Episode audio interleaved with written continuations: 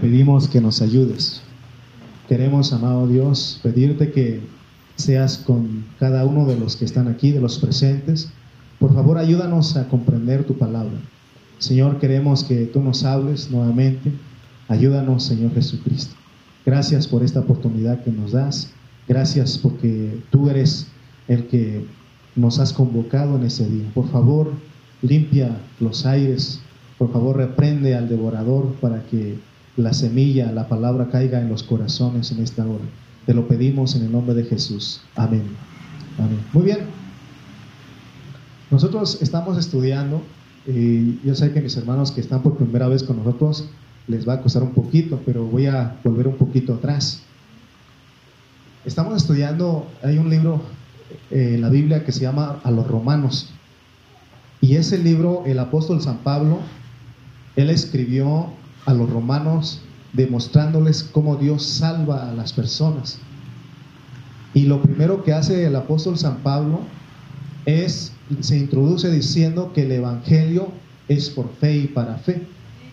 Y luego, eh, después de eso, él le muestra a los romanos que ellos están bajo condenación. Por eso él, él describe y dice, no hay justo ni aún uno, porque le muestra todo lo que el hombre es capaz de hacer. Y ahí en el capítulo 2 encontramos, en el 1, encontramos todo lo que el hombre es capaz de hacer sin Dios. Entonces, él demuestra que el hombre es culpable, porque todos pecamos. No hay quien diga que no peca, todos pecamos. ¿Verdad? Entonces, y por eso Dios da la ley y dice que todos pecamos. Entonces, ahora Él también dice que al mostrarnos que somos, estamos condenados, que no hay escapatoria, pero dice que Dios muestra su amor para con nosotros en que mandó a su Hijo Jesucristo a morir por cada uno de nosotros los pecadores. Estar condenados, ahora Dios nos quiere justificarnos. ¿Y de qué manera nos justifica? ¿De qué manera nos aprueba Él?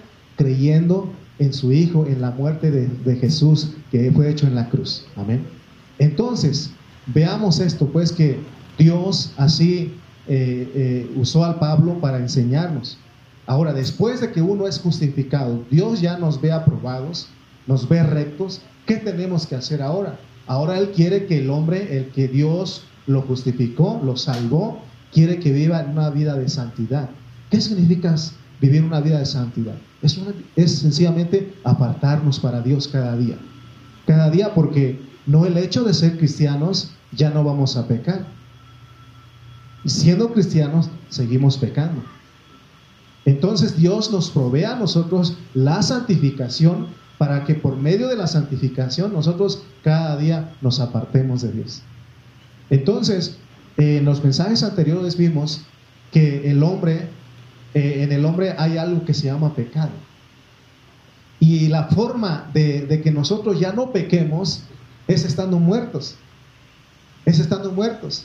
Nuestros familiares que ya se fueron, ellos ya no pecan, ya no tienen problemas con el pecado porque ya no tienen este cuerpo. Y en este cuerpo está el pecado. Es lo que vimos, es lo que dice la Biblia. Está el pecado y es por eso que pecamos. Si no tuviéramos pecado, no pecaríamos nosotros. Y un ejemplo fue que Jesús, el que vino, nuestro Señor Jesucristo, que vino a esta tierra, dice la Biblia que Él nunca pecó ni se halló mentira en su boca. ¿Por qué creen ustedes? ¿Por qué creen ustedes que no, fue, no pecó? Fue tentado, pero no pecó. ¿Por qué no pecó? ¿Por qué no pecó? Porque no estaba el pecado en su cuerpo. No estaba esa naturaleza en él. Amén. Entonces, nosotros de la única, pero a nosotros, ¿cómo podemos dejar de pecar si ya tenemos el pecado en nosotros? Estando muertos. ¿Y cómo es que uno puede considerarse muerto? Es por la fe. Es por la fe. Entonces, y no solamente tenemos que morirnos al pecado, sino a la ley. Por eso empezamos hablando. Vamos a ir a Romanos 7. Espero que conecte un poquito, porque regresar a estos todos los mensajes es difícil. Es como para salir hasta la noche, ¿verdad? Estarles hablando, pero sé que tenemos más cosas que hacer. Entonces vamos a ir un poquito rápido. Vamos a ir a Romanos capítulo 7, versículos 1 al 6. Romanos 7 del 1 al 6. Fíjense lo que dice el apóstol San Pablo. ¿Acaso ignoráis, hermanos? Pues hablo con los que conocen la ley. Está hablando al pueblo de Israel, a los judíos. Que la ley se enseñorea del hombre entre tanto que éste vive. Porque la mujer casada está sujeta por la ley al marido mientras éste vive. Pero si el marido muere, ella queda libre de la ley del marido. Amén. Entonces dice el, 4, el 3, ¿verdad? Así que si en vidas del marido se uniere a otro varón, será llamada adúltera. Pero si su marido muriere, es libre de esa ley. ¿Cuál? Del marido, la ley. De tal manera que si se uniere a otro marido, no será adúltera. Pero cuando es que no es adúltera? Cuando el marido está morido, digo, está muerto. ¿Verdad? Versículo 5. O también este faltó, ¿verdad? Así también vosotros, hermanos míos, habéis muertos a la ley mediante el cuerpo de Cristo. Les expliqué el otro día que antes de ser cristianos nosotros no teníamos ley, no vivíamos sin ninguna ley porque ¿quiénes sí vivían bajo la ley? Los judíos. Pero ¿qué le parece que cuando nosotros nos hacemos, nos convertimos a Cristo, venimos a ser cristianos, tomamos la Biblia como la ley y queremos hacer lo que dice ahí? Y cuando tratamos de hacer lo que dice ahí, no lo hacemos. Entonces Dios dice, entonces no lo debemos tomarlo como ley, sino también tenemos que morirnos a la ley. ¿Y quién sí hace que vivamos lo que Dios quiere? Cristo. Amén. Entonces, aquí tenemos, para que seáis de otro. Habéis muerto la ley mediante el cuerpo de Cristo para que seáis de otro, del que resucitó de los muertos a fin de que llevemos fruto para Dios. Porque mientras estábamos en la carne, las pasiones pecaminosas eran por la ley, que eran por la ley, obraban en nuestros miembros llevando fruto para muerte, y es lo que estábamos haciendo. Pero ahora estamos libres de la ley por haber muerto para aquella en que estábamos sujetos, de modo que sirvamos bajo el régimen nuevo del Espíritu y no bajo el régimen viejo de la letra, porque hay dos reinos, hay dos regímenes. El régimen viejo, le estaba hablando a los judíos, es que Dios les dio la ley, pero no les funcionó a ellos. De hecho, Dios no les dio para que la vivieran. Ellos querían tratar de guardarlas, vivirla, pero nunca pudieron. Entonces, ahora Dios dice, ¿saben qué? Ahora vivan por el Espíritu. Entonces vamos a ir a estar desarrollando este, estos versículos. Entonces recordemos pues que como creyentes debemos aprender a considerarnos muertos al pecado. ¿Qué les expliqué a ustedes cómo se considera uno muerto? ¿Qué es eso? ¿Cómo, cómo se hace eso? ¿Será una técnica? No. Es en, cuando se le, porque nos damos cuenta cuando se levanta el, el pecado. Cuando las pasiones se levantan porque están en nuestra carne, nos damos cuenta. Por eso dicen en el mundo que cuenta hasta 10. ¿Se acuerdan de ese comercial antes? Estaba en la televisión, cuenta hasta 10, ¿verdad? Y respira hondo, profundo, ¿verdad? Entonces, nos damos cuenta cuando el pecado se levanta. Entonces en ese momento usted tiene que creer que está muerto, considerarse que está muerto. Y eso es por fe. Porque si no se considera muerto, entonces el pecado se aprovecha, se enseñorea de usted. Se enseñorea, nos domina a nosotros. Entonces nosotros, ¿qué tenemos que hacer? Considerarnos muertos. Cuando se levanta el pecado y, quiera que tú pelees, que tú te desgreñes con alguien, en ese momento tiene uno que considerarse que muerto, porque un muerto no pelea. Un muerto no se agarra, no se desgreña con otro. ¿No? ¿Acaso han visto ustedes un muerto hacer eso? No, nunca. Entonces, veamos lo que dice el apóstol San Pablo. No solamente tenemos que morirnos al pecado, sino también a la ley. Y dice que vivamos, vivamos para, bajo el régimen nuevo. En el capítulo 6 de Romanos vimos que debemos considerarnos muertos al pecado, porque el pecado está ahí. Pero en el capítulo 7 que leímos, Pablo también nos enseña que debemos morir ¿qué? a la ley. La ley este, no nos ayuda. Siempre les pongo ese ejemplo a los que manejamos. Viene, viene uno por la, en el circuito mexiquense, ahora noche que veníamos, y, ahí están los, los, letreros 90, ¿verdad? Y ya más adelantito dice, ya bájale, ¿verdad? ¿Por qué a quién le dice eso? A los desobedientes, pero ¿ayuda algo? No, porque hemos visto a los que pasan ¿verdad? como correcaminos, ¿verdad? Y entonces, pero el que, no, el que es obediente, la ley ni le preocupa porque él va. ¿Verdad? Si dice 90, puede decir 91 o 89. Pero a quiénes, a quién, pero se da cuenta, aún les he dicho que donde dice no tirar basura, ¿qué cree usted que hay más ahí? Basura. ¿Verdad que, o sea, si nosotros queremos tomar la Biblia como ley, no nos va a ayudar mucho, porque lo vamos a transgredir. Entonces, por eso dice que no de la ley, sino del, del espíritu, porque la letra mata. ¿Estamos de acuerdo? Entonces, vemos lo que Pablo nos enseña, pero vamos a leer Romanos 7:6. Romanos, ahí está, ¿no? Pero ahora estamos libres de la ley. ¿Cuál ley? Está hablando los judíos, pero también está hablando nosotros. Que no tomemos esta palabra como ley, no, sino que, eh, sino que lo que debemos de hacer es creer lo que dice. Y, dice, y cuando uno cree lo que dice y uno le dice, Señor, vive tú en mí, porque Pablo dijo, ya no vivo yo, Cristo vive en mí. O sea, que sea Dios el que viva en nosotros. Entonces la ley ya no nos marca ni el pecado. ¿Estamos de acuerdo? Entonces dice, de modo que sirvamos bajo el régimen nuevo del Espíritu, que sea el Espíritu. Miren, me han dicho muchos a mí, Oiga, pastor, ¿es malo ir al baile? Y están esperando a que yo les diga que no para que vayan. Sí, eh, eh, pastor, ¿es malo tomarme unas copitas? Y están esperando a que yo les diga que no para hacerlo, porque así funciona. Entonces, yo les he dicho, porque Dios así me enseñó a mí, ah, pues sí, mis, mis este, pastores me han enseñado a mí, ¿Qué dice tu espíritu? Porque si eres creyente, el espíritu está ahí. El Espíritu Santo se une, se hace uno con tu espíritu y es una realidad aquí. Entonces yo le he dicho a los hermanos, ¿qué dice tu espíritu? No, pues este, pues no. Pues ya yo no les dije que no. Pero como ellos dijeron que no, ahí están haciendo. La verdad que el espíritu ni te dice no ni sí, sino más solamente hace, tu conciencia hace algo, te acusa o te aprueba. Y es algo, es un sentir. No te va a decir no, no te va a decir sí, sino que es un sentir aquí. Rechaza. Amén. Rechaza. Si vas a una cantina, el espíritu, si tienes el espíritu, va a rechazar aquello.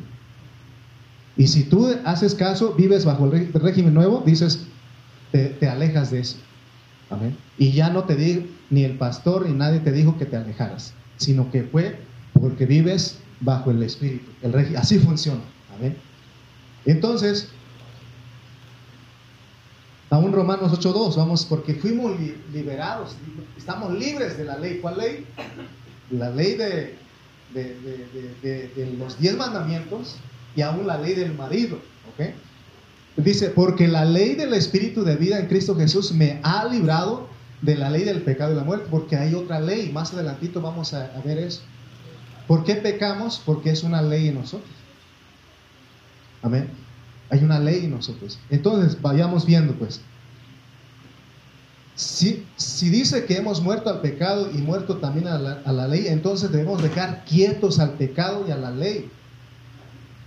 Pero para dejar quieto al pecado y a la ley, es decir, no meternos con ellos, es necesario que seamos gobernados por la ley del Espíritu. Vayamos entendiendo. Usted se puede considerarse muerto, pero tiene que acordarse en ese momento que tiene que vivir en el nuevo régimen que es en el Espíritu. ¿Y qué es vivir en el Espíritu? Ahorita estamos en el Espíritu porque estamos tocando la palabra de Dios. Cuando usted se mete a orar, está tocando este, está en el Espíritu. Cuando usted, hermano, comparte la palabra a otra persona, está en el Espíritu. Cuando usted canta alabanzas que confiesa en el nombre del Señor, está en el Espíritu. Cuando usted dice Señor Jesús, está en el Espíritu. Pero si usted nada más, si nosotros nos consideramos muertos y no nos ocupamos en estas cosas, otra vez el pecado está ahí. Porque no puedes estar ahí sin hacer nada, necesitas hacer algo. Por eso Romanos 8:6 mismo dice que si, si ponemos la mente, si nos ocupamos en el espíritu, es vida y paz. Pero si nos ocupamos en la carne, ahí bueno, resultamos pecando, pues. Por eso ninguno puede estar en un estado neutral y, y no hacer nada. O andas en la carne, andas pecando, o andas en el espíritu. Y ahora Dios nos dice que nosotros, como ya nos morimos, ahora vivamos en esto, pues, practiquemos esto. Y esto nos ayuda a dejar quieto al pecado. Por eso aquí en esta reunión usted no tiene que venir, hermano, ni en sus propias fuerzas. Dígale al Señor, si se le está ganando el sueño, confiese sus pecados. Es más, le doy permiso para que vaya y eche ese agua en la cara y se regresa otra vez. O le doy permiso que se agarre una coquita y no es, no es promoción, ¿verdad? Pero mejor váyase a echar agua, ¿no? Y viene otra vez, se, se acomoda con nosotros. Entonces está en el espíritu, pero si usted se, se descuida, a la carne, a la carne, ok. Entonces, cuando se es gobernado por el, por el régimen nuevo, no se anda en la carne, sino en el espíritu. El morir a la ley es también por medio de la fe. Mire lo que dice Romanos 7:4. Así también vosotros, hermanos míos, habéis muerto a la ley mediante el cuerpo de Cristo. ¿Cómo puedo morir a la ley? Creyendo que cuando Jesús murió, yo también morí con él. Esa es la fe. No estabas ahí físicamente, pero cree por fe que también tú moriste para que vivas en este nuevo régimen. Cuando el Señor Jesús murió, nosotros nos morimos con Él a la ley. De nuevo tenemos que recordar que el Evangelio es por fe y para fe. Les expliqué que por fe es cuando nosotros recibimos la salvación, pero necesitamos para fe porque necesitamos caminar, caminar, avanzar en nuestra vida cristiana. Cuando uno viene a Cristo por primera vez es un recién nacido, es un bebecito, pero necesitamos crecer, así como en lo secular, en lo físico. Necesitamos que crecer. Lo mismo en la vida espiritual y, y las dos cosas necesitan es por fe y para fe. Amén. Entonces, nuevamente, ¿cómo es que, cómo debo, cómo puedo yo considerarme muerto? Por la fe. Cree que estás muerto. Amén. Otra vez, acuérdense de la caricatura, de la hiera de hielo. Hay un animalito ahí que cuando viene el, depredador viene y se hace la muerta. Y ya pasa. Así tienes más o menos. O sea, uso esta ilustración para que usted más o menos me entienda, porque a ver qué, cómo funciona este asunto, ¿no? Por eso necesitamos nosotros estar bien atentos, amén. Entonces todos nosotros debemos considerarnos muertos no tan solamente al pecado, porque el pecado está ahí, sino también a la ley, porque la ley nos está, va a estar marcando. Como la ley no nos, no nos dejaba casarnos con otro marido, está hablando los judíos, entonces al morir nosotros podemos casarnos con Cristo. Es que los judíos decían, ¿cómo vamos a ir con otro, con Jesús, si nuestro marido es Dios y Él nos dio su ley?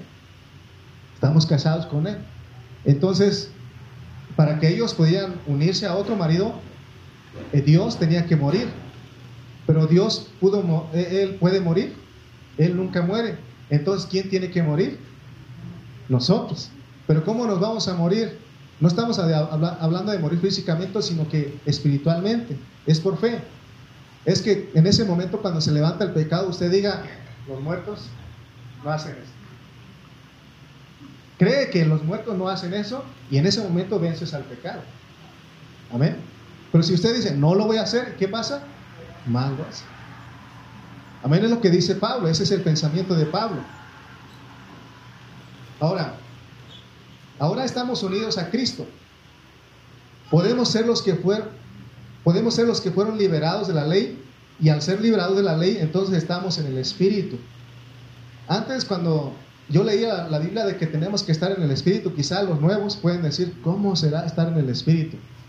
Yo así me, así me imaginaba estar en el Espíritu antes de estar volando. ¿Verdad? No, eso no, está, no funciona así. Les dije que ahorita estamos ¿qué? En el espíritu, porque tu mente está en lo que estoy hablando. Estar en el espíritu cuando oras, cuando cantas, cuando estás hablando la palabra a otra persona, estás en el espíritu. Cuando ayudas a alguien guiado por el espíritu, estás en el espíritu también. Entonces, porque de repente decimos, hermano, no voy, no voy a ir a la reunión, pero estoy en el espíritu con usted, porque así dice la Biblia. Y muchos hermanos se agarran diciendo eso. Pero no, no, no, no, no funciona de esa manera. Necesitamos venir, ¿qué? Físicamente. ¿Verdad? Entonces, si no, estaríamos sentados encima de los que no vienen. Entonces, veamos, fue lo que dice Pablo. La ley ya no nos puede marcar porque ya nos morimos a ella. Por eso no, cualquier ley, hermano, no tenemos que tratar de cumplirla, porque al contrario, usted lo va a desobedecer. desobedecer.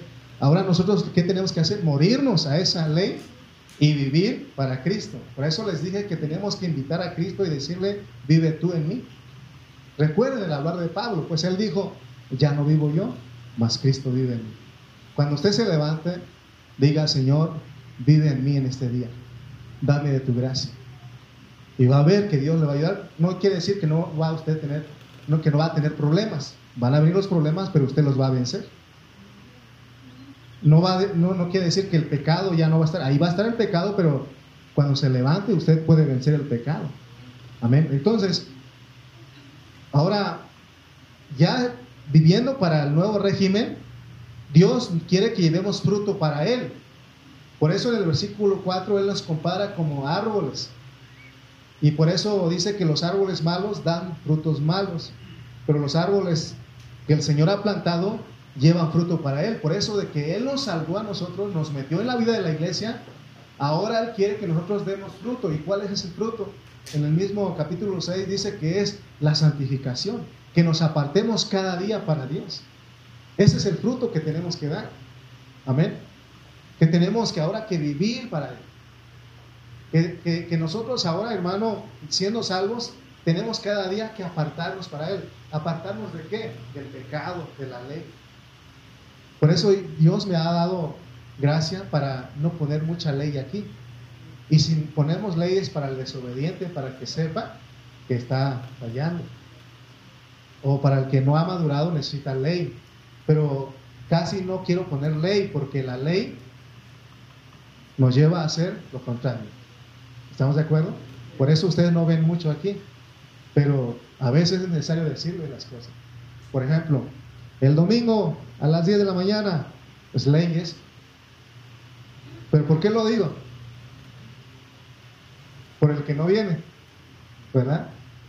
¿Para qué? Para que se acuerde, porque la ley nos ayuda a saber que estamos fallando. ¿Estamos de acuerdo? Entonces, para eso, pero realmente aquí lo que debemos de anhelar es que sea Cristo en nosotros, que sea el Espíritu, pues. Y este es, este es algo elevado. Amén.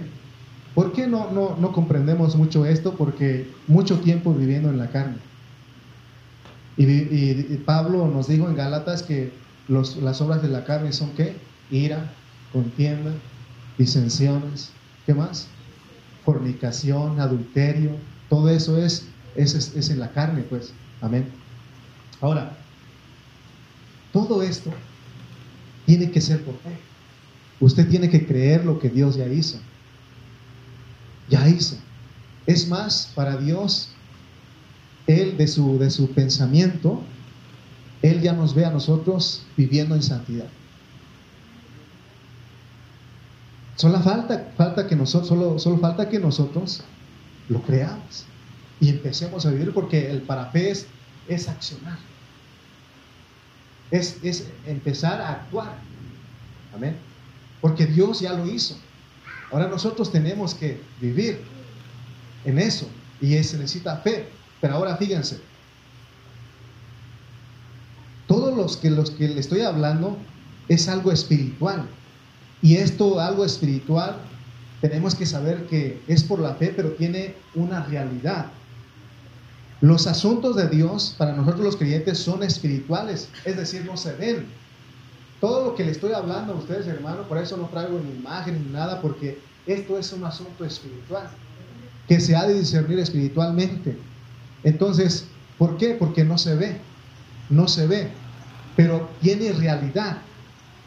Cuando el Señor Jesús habló a Nicodemo en Juan 3, le dijo que el nuevo nacimiento de un hombre es como el viento que no sabemos de dónde viene ni a dónde va, pero que es real. Así es lo que estamos hablando. Es algo que no se ve. Yo les puedo decir a ustedes, así como Nicodemo, yo nací de nuevo. Cuando yo creí en Jesucristo, lo recibí, yo nací de nuevo. Pero no se ve eso, porque, por ejemplo, en, el pueblo dicen, en los ranchos dicen, bueno, y, y, cuando uno dice es que creía a Cristo y me bauticé, y ahora cuál nombre te pusieron, así dicen allá en el pueblo. Porque cuando uno se bautiza en la católica y todo, pone el nombre, ¿no? Y allá en el pueblo dicen, ahora qué nombre te pusieron. Entonces, ellos quieren ver algo y dicen, pero sigue siendo el mismo, ¿cómo naciste de nuevo? Es lo que estaba diciendo Nicodemo. Él no, alcanzaba a ver, pero Jesús le pone esto. Vamos a leer Juan 3, 6 al 8. Juan 3, 6 al 8. Y vamos a ver que, aunque es espiritual, aunque es por la fe, tiene realidad. Y mire lo que él dice. Lo que he nacido de la carne, carne es, y lo que he nacido del espíritu, espíritu es. Nuestro nacimiento fue espiritual, es algo que no se ve. No se ve. Versículo 7. No te maravilles de que te dije, es necesario nacer de nuevo. Y aquí Él nos pone este ejemplo para que sepamos cómo es esto. El viento sopla de donde quiere y oye su sonido, mas ni sabes de dónde viene ni a dónde va. Así es todo aquel que es nacido del Espíritu. Es real. ¿Ustedes han visto el color del viento? Alguien dijo es color transparente, hermano. Pero no vemos el, eh, por ejemplo, está el aire ahí. ¿Usted lo ve? Pero va y viene. Pero es algo, es real, ¿no? Es real, porque te despeina. ¿Verdad? Entonces vemos, oímos, sus, oímos, oímos su sonido, pero no lo ves, pero es algo real. ¿Sí o no? cómo levanta el polvo que tenemos aquí en nuestras colonias. Entonces, es real. Dice que así somos nosotros. Así somos nosotros. La realidad de eso, de esa fe, somos nosotros. Yo a veces me pongo ahí, no antes de venir a la reunión, me pongo ahí a estudiar y a meditar en lo que les voy a hablar. Y le digo, ¿y ahora este domingo irán a ir los hermanos? Porque de repente uno duda poquito, ¿no? Porque como Tomás, uno es incrédulo. ¿Se acuerdan de Tomás? No rojo, rojo, no. No, Tomás, el de la Biblia. Uno duda. Y el Señor dice, ve, hombre de poca fe, te voy a mostrar la realidad. La realidad es de que la mayoría de nosotros, o si no es todos nosotros, nadie nos obliga a venir si no venimos voluntariamente. Esa es la realidad. Por eso nadie puede decir no hay Dios, porque esta es una muestra de que hay un Dios. El necio podrá decir no hay Dios, pero esta es una realidad.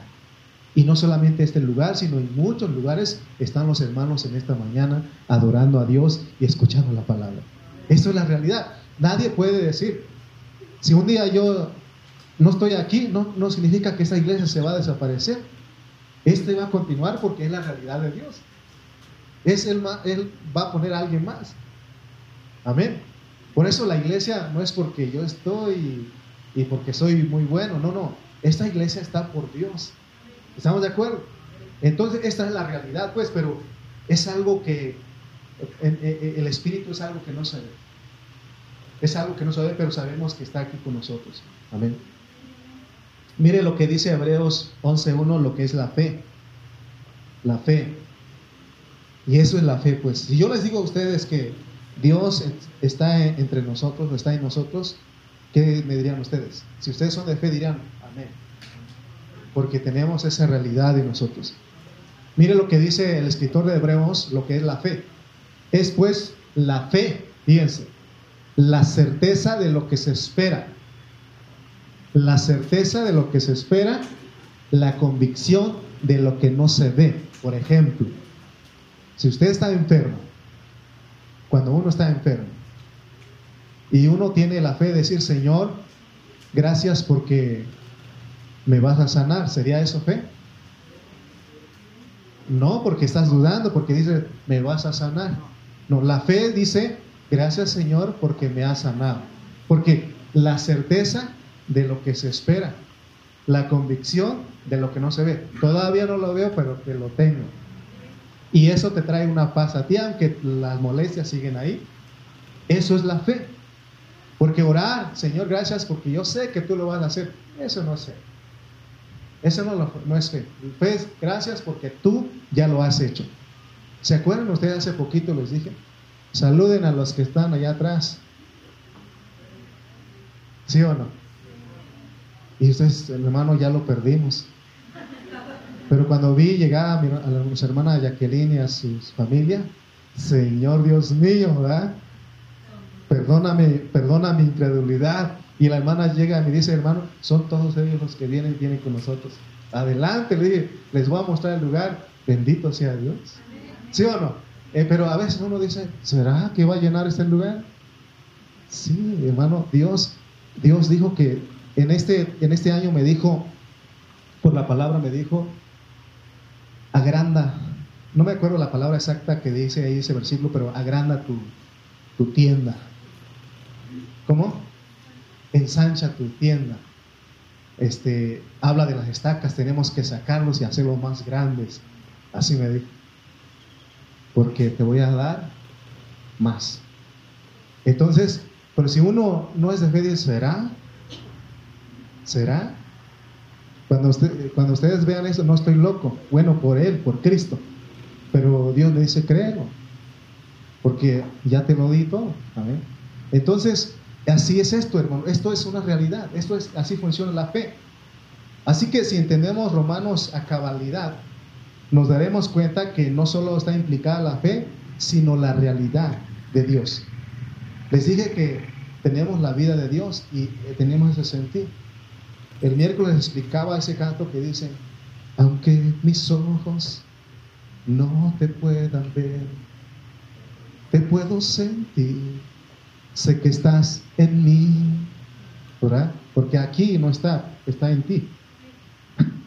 Amén. Porque nos vamos aquí, ¿usted cree que Dios sigue aquí? No. Él está en ti, donde tú vayas, quiera que vayas, Él está en ti si tú lo has recibido. Aunque mis manos no pueden tocar. Te puedo sentir porque está. Sé que estás en mí. Entonces, hermano, así funciona esto. Es tan real lo que estoy hablando. Es tan real el considerarnos muertos. Experimentalo. Cuando el pecado se levanta, sí, estoy muerto. Los muertos no pelean. Los muertos no discuten. Pero si no lo haces de esa manera, le estás dando lugar al pecado. Pero en ese rato empieza a leer la Biblia, empieza a orar y te pones en el Espíritu. Que no cuando, no sé si a usted le ha pasado, pero fíjense, cuando me hablan a mí, hermano, Dios le bendice, ¿cómo está usted? Y la verdad, a veces estoy viendo una película Y eso, al decirme eso el hermano, me levanto y le digo, apago la tele y vamos a orar, pues, porque no puedo decir, este, estoy muerto y seguir viendo la tele, ¿verdad que no? O sea, en ese momento uno tiene que ir, entonces, Señor, perdóname, voy a meter en la Biblia. Mi esposa y yo estamos ahí y nos ponemos a ver la tele un ratito, ¿no? Unas cinco horas. no, ahí estamos, y, pero sentimos la necesidad y decimos, ¿sabes qué? No nos hemos metido en la palabra. Apagamos la tele y vámonos. Vámonos a la palabra. Eso es vivir en un régimen nuevo. Eso entonces dejamos quietos al pecado y a la ley. Porque a veces me dan ganas de darles a ustedes, hay unas guías y ahí me dieron a mí de leer la Biblia todo el año.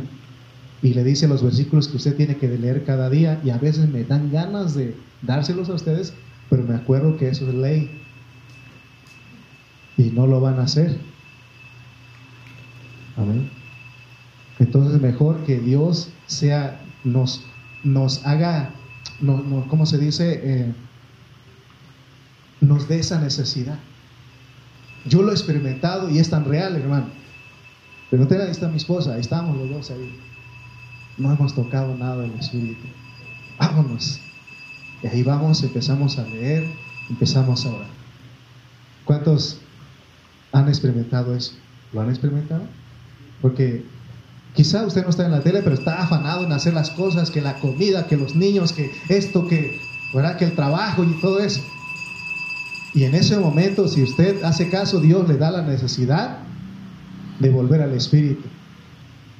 Si no le hace caso, entonces va a seguir en la carne. Entonces veamos fue lo que dice Pablo.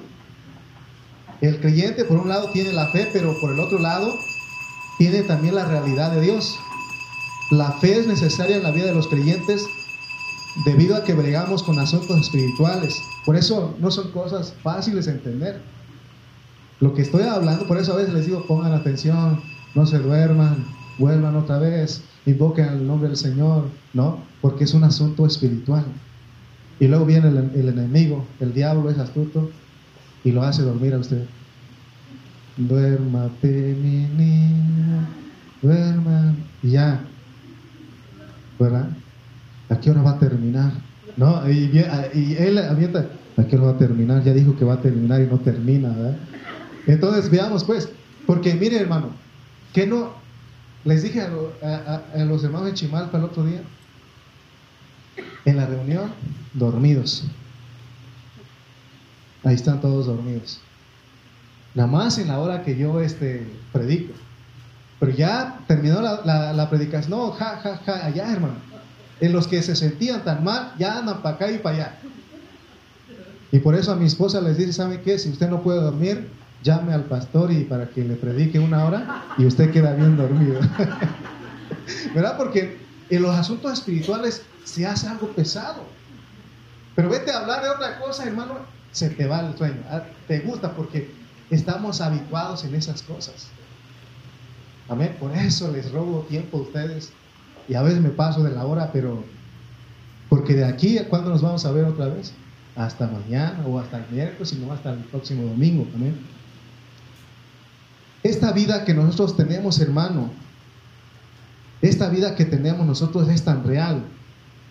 Es más real que la vida de nosotros porque la vida de nosotros es temporal. Esta vida que tenemos, ¿cuántos años vamos a vivir nosotros? 70, 80 o 90 o 100, ¿verdad? Pues si no, mi hermana Teresita va a decir, no empuje, hermano, no empuje, ¿verdad? Hasta 100, 120, hermano. No, dice ya, no. Porque allá me dijeron, no empuje, no empuje, ¿verdad? Entonces, este, pero esta, es temporal. Lo que es real en nosotros es la vida que recibimos, la, vida. Si usted recibió a Cristo, ahí está esa vida. ¿Sí o no? Está esa vida, ¿sí o no? Y esa vida es el Zoe o el Zoe en griego. Es la vida divina. Esa vida es indestructible. Es indestructible. No es una vida creada, no es una vida pasajera. Dios te la dio, por eso dice Juan 3:16, porque de tal manera amó Dios al mundo, que ha dado a su Hijo unigénito, para que todo aquel que en él crea no se pierda, mas tenga que vida eterna. No la vida eterna no es cuando tú te mueras allá físicamente, la vida eterna la tienes hoy, porque Dios está aquí. Por eso Pablo, él este, él, él está tan, este, Dios le mostró todo porque él dice que aunque lo exterior, exterior se va desgastando, aunque esto se va este, eh, desmayando, dice, se va acabando, no obstante, lo interior se renueva cada día. Hermanos, les quiero confesar, hace unos días cumplí 40 años y la verdad me puse triste, porque me empezaron a decir cuarentón. No, no, lo que me dio tristeza es que ya viví 40. Ya viví 40 años. Pues. Pero Dios me dice, pero yo te di la vida eterna. Me puse como la ranita. Estaba bien triste porque ya cumplí mis 40. Pero me acordé de que Dios me dio la vida eterna y se me pasó. ¿Verdad? Porque la vida que Él nos dio a nosotros es una vida real. Esta es la realidad. Esto, la vida que vivimos, hermano, hoy estamos y mañana ya no estamos. Hoy le estoy predicando a ustedes y al rato dicen, se murió el pastor tan joven, tan guapo y se murió. Puede ser que algunos digan eso, ¿verdad? Otros pueden decir tan joven, tan ya se veía cansado el pobre. Ah, puede ser que alguien diga eso, ¿no? Pero eh, lo que voy es que es tan, tan, esto es temporal. La verdad, hermano, es, la realidad es la vida que Dios nos dio. Porque dice que nos dio la vida eterna. Por eso Él quiere que vivamos en esa vida, que esa vida nos gobierne a nosotros. Amén. El Espíritu nos enseña a nosotros, el Espíritu Santo primero nos enseña que debemos estar muertos al pecado y a la ley. De, seguido a eso nos habla del pecado que mora en nosotros. El Espíritu Santo, por una razón celestial, primero quiere que veamos que debemos morir al pecado y enseguida nos explica cómo funciona el pecado en nosotros, porque más adelantito vamos a ver este, este asunto. Primero debemos entender cómo, debemos, cómo es estar muertos al pecado, después lo que es el pecado y seguido a eso que el espíritu de vida está en nosotros para que tengamos victoria sobre el pecado. Así lo está, lo enseña Pablo. Yo lo hubiera puesto en otro orden, pero Dios así, así enseña. Para esto es necesario entonces que entendamos, que comprendamos lo que es la fe y lo que es la realidad espiritual en nosotros. Dicho en otras palabras, la realidad de Dios, aunque es real, valga, valga la redundancia, debemos vivirla por fe, porque es algo que no se ve, todo lo espiritual no se ve, pero es muy real. Miren lo que dijo Pablo, segunda de Corintios 4, 16 al 18. Ya lo dije, pero vamos a leerlo otra vez. Segunda de Corintios 4, 16 al 18. Ya les hablé un poquito, pero leamos pues. Por tanto, no desmayamos antes, aunque este nuestro hombre exterior se va desgastando. Oh, 40 años. 40 años me acuerdo cuando tenía 15, parece ayer, aunque nuestro hombre exterior se va desgastando, el interior no obstante se renueva de día en día porque tenemos algo. Esa es la fe de los cristianos. Ahora, voy a poner un ejemplo. ¿Cómo sabe usted que tiene cerebro? ¿Cómo sabe usted? ¿Alguna vez se ha metido ahí y ha visto que tiene cerebro ahí? ¿O porque otros lo dicen? ¿Verdad? ¿Sí o no? ¿Pero usted cree que tiene cerebro? ¿Sí o no? Aunque no lo ha visto, pero es algo real. ¿Sí o no? Lo mismo lo espiritual. Es, esa vida está en mí, está en usted.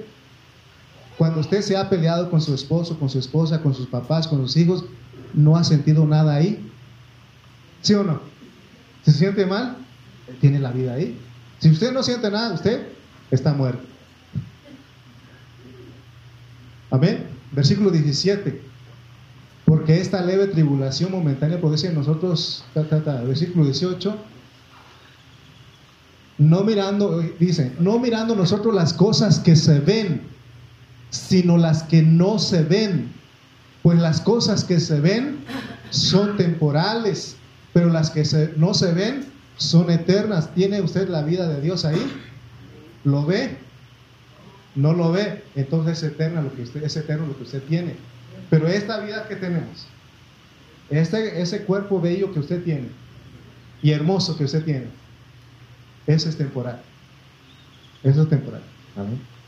Entonces veamos lo que dice Pablo. Pues Pablo nos quiere llevar a algo aquí. Ahora vamos a explicar un poquito antes de terminar, antes de irnos, lo que la manera en que el pecado mora y actúa en, nosotros, en nuestros miembros, porque les dije que está ahí. El pecado, ¿cómo sabemos lo que es el pecado? A través de la ley. Vamos a leer Romanos 7.7 rápidamente. Romanos 7.7. ¿Qué diremos pues? ¿La ley es pecado? Porque estoy diciendo que la ley nos marca, está en contra de nosotros, pero ¿es pecado? En ninguna manera. Está hablando de la ley, de los diez mandamientos. Pero yo no conocí el pecado sino por la ley, porque tampoco conociera la codicia si la ley no dijera, no codiciarás. De acuerdo a este versículo, si Dios no hubiera dado la ley a Moisés, no hubiera forma de que nosotros supiéramos que es pecado codiciar. Porque ¿cómo codicia uno? A través de nuestro pensamiento. No, no se ve eso. Matar, robar, sí se ve. Pero codiciar, no se ve, ¿verdad que no? Entonces, ¿quién dice que el codiciar es pecado? La ley. Es lo que dice Pablo. Debido a que la ley es dada para que el hombre sepa que es pecador, volvemos a repetir, antes de la ley ya había pecado. Lo que pasaba era que no se sabía que era pecado porque no había manera de marcarlo. Pero una vez fue dada la ley al hombre, el pecado es pecado. La razón por la cual la Biblia dice que ya había pecado antes de la ley es debido a que desde que el hombre desobedeció, se constituyó un pecador. Por eso hemos dicho que yo peco porque soy un pecador. No soy un pecador porque peco, sino que es una naturaleza en mí cuando Adán cayó. Amén. Entonces, la ley es para el conocimiento del pecado, ¿estamos de acuerdo? ¿Cómo sabe usted que va a exceso de velocidad cuando maneja? A través de las... ahí en su tablero, ahí está, y a través de, las, los señales de tránsito. Ahí dice 90, y cuando vas más adelante ya bájale, ¿no? Así dice ahí. Entonces, en la ley para eso es, para eso se dio la ley, para que el hombre supiera lo que es pecado. Vamos a ver que este pecado tiene un poder. Vamos a leer Romanos 7.8. Romanos 7.8. Mire lo que dice. Mas el pecado, o sea que el pecado es una, podemos decir que es una, una persona en nuestro cuerpo. De acuerdo al hablar de Pablo. Porque el pecado, tomando ocasión por el mandamiento, produjo en mí toda codicia. Porque sin la ley el pecado está muerto. Por eso, cada vez que hay ley, más desobediencia. Nuestros gobernantes, Edith, entiende esto, lo que estoy hablando, Edith, este, porque ella conoce de leyes. Los, nuestros, nuestros gobernantes piensan que al sacar, a, que haya más reformas, que saquen más leyes, se va a componer nuestro país. Pues vuelvo a repetir, cada día ah, está más peor, ¿sí Las estadísticas, ¿cómo están? ¿Sí Realmente, si nuestros gobernantes supieran, ellos buscarían a Dios. Pero como ellos no alcanzan a ver eso, ellos piensan que al sacar más leyes van, quieren tratar de controlar a la gente, pero no lo van a lograr porque la ley despierta el pecado. Vuelvo a repetir, vean ustedes donde dice no fumar. Ah, cuando en el hospital donde hemos estado yendo mi esposa y yo, y dice, no fumar a 10 metros. ¿Qué creen usted que está haciendo la gente ahí? Fumando. Y yo quiero decir, mira, ahí, no, me mete una golpiza ahí. ¿Y tú qué? Sí, porque, de veras, hermano, por eso ni, ni hay que decirle nada, porque, ¿verdad? Entonces, fíjense lo que hace la ley, pues. El pecado adquiere poder, porque tiene poder cuando hay de por medio un mandamiento. Si no hubiera mandamiento, el pecado estaría muerto, es decir, no tendría ningún poder. Cada vez que hay ley, el pecado tiene oportunidad de adquirir poder. Por ejemplo, cuando uno dice, te prometo por esta que ya no lo voy a hacer, ¿qué cree usted que pasa? ¿Sí va? Más. Entonces, Dios en su sabiduría quiere que muramos a la ley para que el pecado no tome ocasión. Por eso decir que aquí en esta iglesia no hay mucha ley. A veces me dicen, pastor, dígales por favor, hábleles, dígales esto. Mira, tranquilo, tranquilo. Dios está obrando, les he dicho a algunos, tranquilo. Porque si les digo, no lo hagas, ¿qué hacen? Por eso les dije que como padres, como papás, ustedes tienen que aprender a no poner ley, sino a usar la gracia porque ya no estamos bajo la ley, sino bajo la gracia. Mire, nosotros hemos aprendido a, decir a los jóvenes, ¿sabes qué? Tú eres un buen hijo. Tú eres un buen hijo. Pero cuando usted dice, ya no lo hagas, ya no quiero, al contrario, ¿no? Usted tiene que creer, porque es por fe. Clarita, tú eres una buena hija eres una buena, una excelente hija. Así, así, mis papás así me criaron a mí. Mis hijos son unos que se portan bien. Así le decían a la gente y nosotros estábamos escuchando ahí. Estábamos ahí escuchando lo que ellos decían de nosotros. ¿Y qué cree usted que hacía eso nosotros? Cuando íbamos allá, hermano, nos, eso nos hacía acordar lo que decía papá. Por eso necesitamos la gracia la gracia. Amén.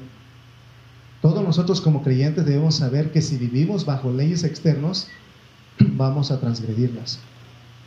Si usted está entendiendo Romanos, se dará cuenta que Dios lo que quiere es que usted y yo vivamos por el Espíritu. Por eso, otra vez, me dice, oiga, pastor, ¿cómo ve usted? ¿Qué dice tu Espíritu? ¿Qué dice el Dios que está en ti? ¿Qué dice? No, pues no, pues no, pues. O sea, ¿para qué me preguntas? Porque a veces uno pregunta para echar la culpa, ¿no? A esa persona. No, pues usted dijo, pastor, que, que sí o que no. ¿No? Entonces, lo que Dios quiere es que vivamos por el Espíritu. ¿Cómo? Ahora, fíjense lo que dice Pablo en el versículo 9. Porque Pablo nos dice algo y con esto vamos a cerrar. Romanos 7, 9. Fíjese, y yo sin la ley vivía, vivía en un tiempo, pero venido el mandamiento, el pecado revivió y yo morí. Fíjense el hablar de Pablo. Y yo sin la ley vivía en un tiempo, pero venido el mandamiento, el pecado revivió y yo morí. Vamos a explicar esto. ¿Cómo podemos explicar que Pablo vivió en un tiempo sin ley? El contexto de Romanos 7, 9 es el versículo 8. Pablo dice que él no conociera la codicia si la ley no dijera no codiciarás. Pablo mismo dice que en 1 Timoteo 1.9 que la ley fue dada al justo. No fue dada al justo, sino para quién? Para el desobediente. Ahora bien, Pablo nos dice en Romanos 7.9 que él vivía, más bien que él sin la ley vivía en un tiempo. Eso significa que Pablo llegó a ser irreprensible y él lo dice. Vamos a ir a Filipenses 3.6. Filipenses 3.6, y él mismo dice que él era irreprensible. En cuanto a celo, perseguidor de la iglesia, en cuanto a la justicia que es en la ley, irreprensible, irreprensible. Él llegó a ser una persona irreprensible. Solo alguien que es irreprensible puede decir que ha vivido sin ley. Pero en determinado momento Pablo llegó a codiciar. Y entonces ahí la ley le marcó porque la ley dice no codiciarás. Pablo usa franqueza al decirnos esto porque se pone de ejemplo. Él mismo, él mismo se pone de ejemplo para que entendamos cómo funciona la ley, la ley y el pecado que está en nuestros miembros. Pablo nunca ocultó que él, lo que él era ante Dios, él reconoció que él era el pecador. En 1 Timoteo 1.15 dice, de los pecadores yo soy el número uno. Entonces agradecemos a Dios por la vida de Pablo porque él mismo se usa como ejemplo de pecador. Pero terminemos con esto. ¿De qué manera el pecado adquiere poder? Cuando hay ley. Cuando hay ley. Vuelvo a repetir. En esta iglesia Dios nos ha llamado a vivir bajo el régimen nuevo en el Espíritu. Yo me ha tocado es pasar por otras iglesias en mi tiempo de cristiano y en algunas ha habido leyes. Y entonces cuando hay ley hay más desobediencia porque se le está dando poder al pecado. Por eso Dios a través de Pablo nos enseña que primeramente tenemos que morirnos al pecado, porque el pecado está ahí. Y también está la ley, si usted le dice a su hijo, no lo hagas, no hagas eso. Te quiero a las dos y media en punto en la casa, ni un minuto más, ni un minuto menos. ¿Qué cree usted que pasa?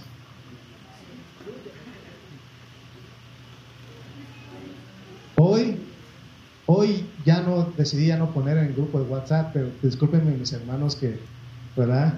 Porque algunos llegaron temprano pero no fueron desobedientes, sino llegaron temprano, ¿verdad? Fueron impuntuales, ¿verdad? Como lo de Chimalpa. Pero cuando uno, este domingo quiero que todos estén a las 11 en punto. ¿Qué cree usted que pasa? Pero el que está empezando a vivir en el Espíritu, ese llega un poquito antes. Amén. Porque no, porque si usted dice a las 11 en punto, es la ley y tarde que temprano va a transgredir. Entonces necesitamos nosotros, hermanos, vivir en el Espíritu. Porque cuando usted no lo hace en el Espíritu, porque oiga bien lo que voy a decir, yo en un tiempo viví en esa ley. Y cuando yo llegaba temprano y los hermanos llegaban tarde, yo estaba en la puerta diciéndoles, mira, ahora estás llegando, juzgándolos, impuntuales, así en otro tiempo, ahora ya no, ahora es, tengo misericordia, he aprendido a tener misericordia. ¿Sabe qué? Cuando llegan aún este, más tarde, yo le digo, gracias Señor, porque ahí viene. ¿Verdad? La cosa es llegar. Yo conocí a un hermano en Estados Unidos y ese hermano siempre, él trabajaba los miércoles hasta tarde. Él llegaba realmente a la amén en la iglesia. Pero así era todo el tiempo, pero él no hacía eso porque, porque no quería venir, sino por su trabajo. Entonces, pero siempre fiel. Todos los miércoles vamos a ver a José Orozco ahí. Faltando unos minutos para que terminemos la reunión, ahí siempre estaba. Ahí siempre y venía del trabajo. Eso es bonito. Pero a veces uno dice, no, ¿para qué si ya, ya empezaron, ya van a terminar? ¿Para qué? No sabes cuánto anima a un pastor porque tú no sabes, pero a un pastor no sabes cuánto anima el que tú llegas aunque sea tarde. Y yo no juzgo a ese hermano, yo al contrario le digo, qué bueno que llegaste. Y también me da gusto el que llega puntual y el que llega más temprano, también me da más gusto. Pero también me da gusto el que, que llegues aunque sea tarde, ¿verdad? Porque el que llega tarde dice tarde pero sin sueño, ¿verdad? Así dice, no, así dice uno, tarde pero sin sueño, hermano, aquí estoy. Entonces, disfrutemos lo que dice Pablo. Ahora, ¿qué vas a hacer llegando a casa? Vivir en el régimen nuevo que es en el Espíritu. Cuando el pecado se levante, ¿qué tienes que hacer? Estoy muerto. Y, si, está la ley, diga, yo también me morí a la ley. Porque la ley da poder al pecado. Amén. Por ejemplo, si usted dice, ahora llegando, como dice el pastor, voy llegando a la casa y no más televisión. Oh, le está dando poder. Mejor usted, cuando... No estoy diciendo que es malo ver televisión, porque yo lo veo. Si usted me invita, si tiene pantalla grande, más mejor, porque se ve, se aprecia mejor. Pero no estoy diciendo que es malo, o sea, demos un tiempo, hay tiempo para todo. Porque si yo les digo, ¿sabe qué? No televisión, todos los que tienen sus televisiones, sus pantallas, tírenlos. Y usted va a mi casa y ve mi pantallota ahí. ¿A qué va a sentir usted? ¿Verdad? No, o sea, hermano, vivamos en el Espíritu. ¿Qué dice el Espíritu? Si el Espíritu te dice, tira la pantalla, me avisas, yo, lo, yo voy y lo recojo. Pero aquí entendamos lo que es vivir en el Espíritu. Es algo disfrutable. Y no necesitas que te estén diciendo. Por eso, ten, para saber andar en el Espíritu, ten comunión con Él. Vas a hacer algo, dile, Señor, voy a hacer esto. ¿Cómo? ¿Qué te parece a ti? Tú crees que está bien, Señor, y Él te va a decir. Si Él te indica que tienes que hacerlo, hazlo. Y si Él te dice que no, no lo hagas. Hermano Juan, no Juan Hernández, Juan, este, ¿cómo se apellida? Juan Carlos Corrales. Juan Carlos Corrales, y con esto termino ahora sí. Juan, Carlos Corrales ya les he platicado otra ocasión y de verdad que él aprendió a vivir en el Espíritu, más bien conoció lo que es andar en el Espíritu.